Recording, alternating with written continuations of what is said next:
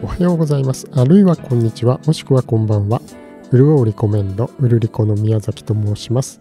今回はですね、少女漫画家の草分け、水野秀子さんがあの時和荘で暮らしてですね、石森章太郎さんと赤塚不二夫さんと3人で合作をした時の思い出を語る音声をお届けします。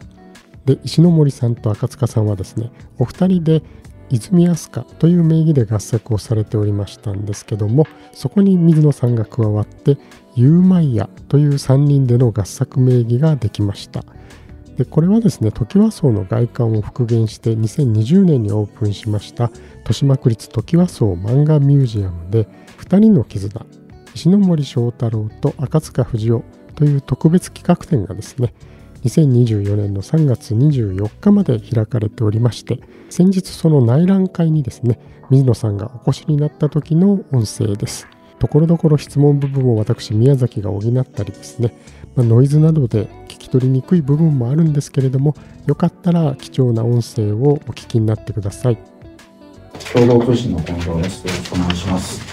水野先生から見て、あの赤塚さんと石森さんの漫画家としてこう、すごいところというのを教えていただきたいのとですね、え、時はそうで一緒にこう合作して暮らしているときに、こう、二人からこう漫画の描き方とかで教えていただいたこと、役に立ったことがあれば教えてください。えー、漫画を教えていただくということは全くありませんでした。というのも、皆さんが書いてるのを見ていれば、どういうふうにあの書くものなのか、そういうものが初めて分かったんですよ。あの当時、漫画を描く人たちっていうのは、本当に周りには誰もいなくって、完全独独学だったんですね。だけど、あの実際に描いてる人たちがそばでかあのやってるのを見るっていうのは、本当に初めてだったんです。で、教えていただく必要もなく、見てればわかるわけです。ですから、あの何もあの教えてとか何とか言いませんでした。あ、これはこうこういうふうに使うものだったのかとか、器具の使い方もわからなかったんですね。とか、それと表現の仕方、書き方、ペンの使い方、みんなもう目の前であのお二人が書いてらっしゃるわけですから、もう聞くまでもない、もうその場で分かっちゃうわけです。なんかもう何も言わずとも、いるだけで勉強になったというところがあります。で、水野先生から見て、その、石森さんと赤塚さんの、まあ、漫画の魅力とか凄さっていうのをそれぞれ教えていただきたいんですえっと、石森さんのあの大胆さというのは、もう漫画少年の高校時代から、あのそのままなんというか、あのもう、現れておりまして、今までに見たこともないような、えー、絵柄とか構図とかというものを使っていらっしゃいました。非常にあの斬新で、しかもあの、面白かった。で、赤塚さんはちょっと数が少なかったので、正直あの、あんまり印象はなかったんですけれど、まあ、こちらに来てから、あの、お客様に来てからはもう、あの、彼がすごい腕を持ってるということが分かりまして、あの、初期の頃のバックな繊細な細かな絵ですね。あれはもうね、あの、全部赤塚さんが描いてらっしゃるんですよ。それで、後のあの、何ですか、ギャグ漫画にすられてからの、あの、単純な、あの、なんていうか、煙パスとかなんとかで笑わせる、絵だけで笑わせるような、そういうあのとはまた違って、完全になんか写実的な絵をね、綿密に描かれる方だったんです。それであの、要するに私たちの、えー、主人公とか人物などを書いた後の総仕上げみたいなことをやってくださってまして、で、この方もすごい画力を持ってるんだなということがよくわかりました。石森さんは大胆さ、それから、あの、見た、思いつかなかったような表現の仕方。というようなことを、あの、もう目の前でどんどんこう繰り広げられていくわけですね。私があの仕事、仕事を一緒にしてるとき。なんかこれは本当にもういるだけで勉強になるという感じでした。石森さんと赤塚さん、水野さんのユーマイヤ時代なんですが、この合作の役割分担はどのように決められたのでしょうか？えーと、この役割分担というのは、主人公の男女を私が書くというのはいつもあの決まった形になっておりまして、これあの、やっぱり、あの、少女雑誌だったので、かわかわいい、それから綺麗というようなことが要求されたわけです。で、えっ、と、男性が女性を描いてもどうもいまいち可愛くないというようなところが ありまして。で、私があの、そのや役割をいただきましたというのは、まあ自然なことだったのかなと思うんです。で、大体これあの、丸山さんが編集の、あの、お二人ともで決められたことではないかと思いますが、あとは石森さんの、えー、と個性ですね、えー持っている表現力とか、えーとにかくあのいろんな発案を思いのかけないようなことをするタイプの人ということであの徐々に決まっていったものだと思います。であのメール構成小回りその他のもうあのほとんどがあと絵を入れればいいという、えー状態のところまでいつも石森さんがやってましたのででこれあの石森さんがやっぱりその才能があったので非常に面白いものを書くということがあったのでこれもあの完全に誰が何も言わなくとも決まっちゃったかということかと思います。えー、っとですからあとは赤塚さんのあの細密なあの頃というか後ほどは考えられもしないような細密なあの写実的な絵これはもうあの背景に欠かすことができないので、えー自然にできたことではないかな。で、あの、丸山さんね、まあ、おそらく相談皆さんあのしたと思いますけれど、私は上京してきてポッと座ってただけなんですよ。ですから、自然なうちに決まったそれぞれのあの個性を使ったということだと思います。え途中丸山さんというお名前が出てきましたけれどもこれはですね手塚治虫さんを担当されてそれから石森さん赤塚さん水野さんらを担当された有名な編集者のですね丸山明さんのことを指しております、え石森さんと赤塚さんはよく映画を見に行っていたそうなんですけれどもというお話ですもうあの映画の話は漫画の話よりも数多くいたしておりました。もうあの仕事が終わったから映画に行こう、それからあのちょっと暇があるから行こう、始まる前に行こう。映画映画のあの生活でして、とにかく映画があの当時は唯一の娯楽みたいなところがあったんですよ。あのテレビもなかったし、からあのビデオもなかったし、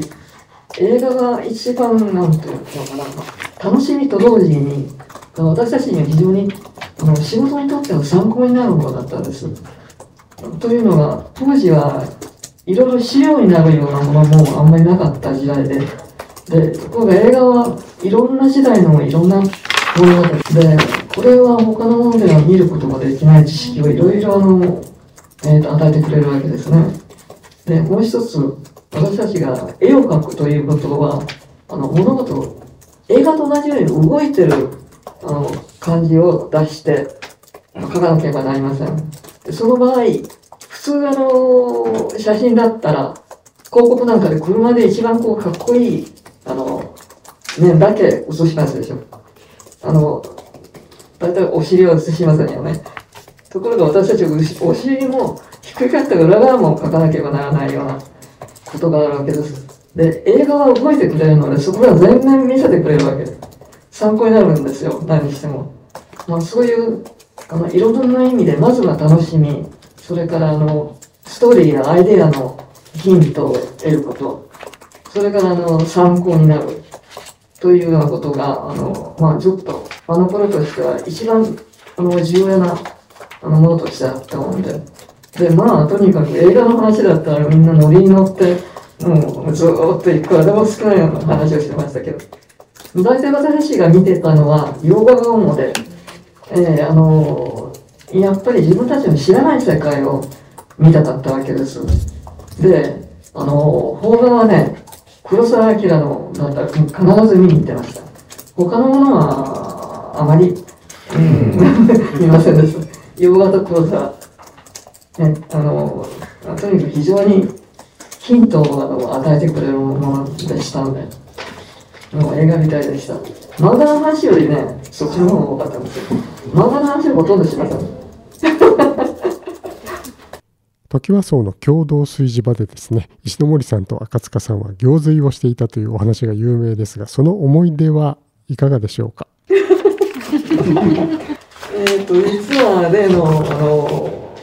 の流しでの水浴は、えー私は残念ながら寝てたのであの見ておりません。真夜中だったようなのであの後からその話を聞いて、まあ、ずっとこれ伝説になっておりますけれど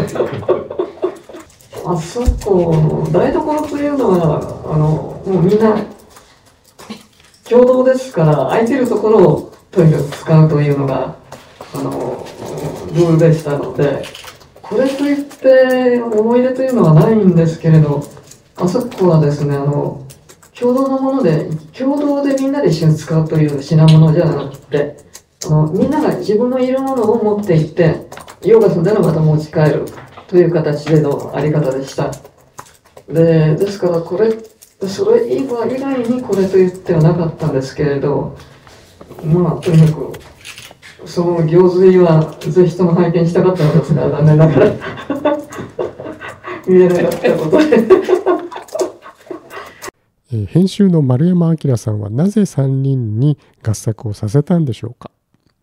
ユーマヤの企画がなぜ生まれたか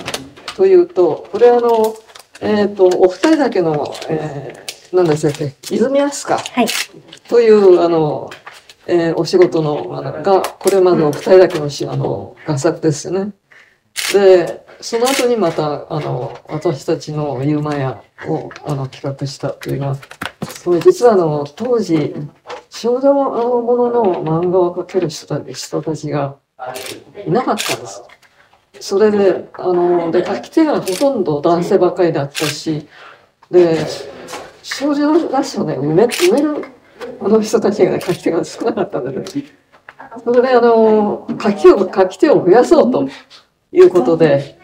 えーえーっと、泉飛鳥で一で、あの、えー作家を作る。それから、じゃあ、これうまくいったから、次はもう一人私がいるから加えて、3名でユーマヤという、あの、書き手を一人作る。で、2人増えた。で、まあ、とにかく、どんどんそういう形で、とにかく、あの、当時、少女誌というのが、今からが、あの、なんていうか、あの、成長期でしたから、そういうことで、とにかく書き手をあの増やそうという企画だったんです。で、いずれも、まあ、あの、おかげさまで人気は良かった。で、あの、まあ、それが続いたわけですけれど、今度は、ちょっとあの、少年ものなんかが、あの、非常に雑誌が増えてきまして、あの、他の方たちもとても忙しくなり始めたんですね。それで、えー合作っていうのはね、結構手間かかるんです。3人でやるから、3番早くなるかって言ったら絶対そうじゃなくて逆に遅れちゃうんですよ。というのが、あの、あれやこれやと、あの、お互い検討し合いながら書いていて、ああでもない、こうでもない。あとは、お楽しみが入っちゃうんですよね。あの、ちょっとしたいたずらとか、こうしたら面白いぞとか、いうようなのが入るので、結構時間食ってね、逆に遅れてしまうんです。要するにお楽しみ仕事。そろそろみんな個人の仕事が増えてきて、忙しくなってきたので、それを続けてることができなくなってしまったんです。それで合作が徐々にもう、あの、書けなくなってしまう。だからしょうがない。言う前はもう、あの、そのうちひもりさんが忙しくなってきて、もう、あの、俺一人で書くよって言い始めたんですよ。それで、あの、解消になってしまいました。というようなことです。あの、始まりはとにかく作家を増やそうという編集部の方の企画だったようです。あの今日、えっと、一晩ご覧になって、あの改めて感想をすごくなんか懐かしい。あの、なんていうかな、当時の、うん、あの、人の優しさみたいなものが、とてもやっぱり感じられるあのゲームでした。ええ、とても素晴らしいと思います。もうちょっと見たい。漫画家水野秀子さんがトキワ荘での石ノ森章太郎さんと赤塚不二夫さんとの合作の思い出を語るお話を聞いていただきました。お聞きくださりありがとうございました。それでは今日もうるうるっとした一日をお過ごしください。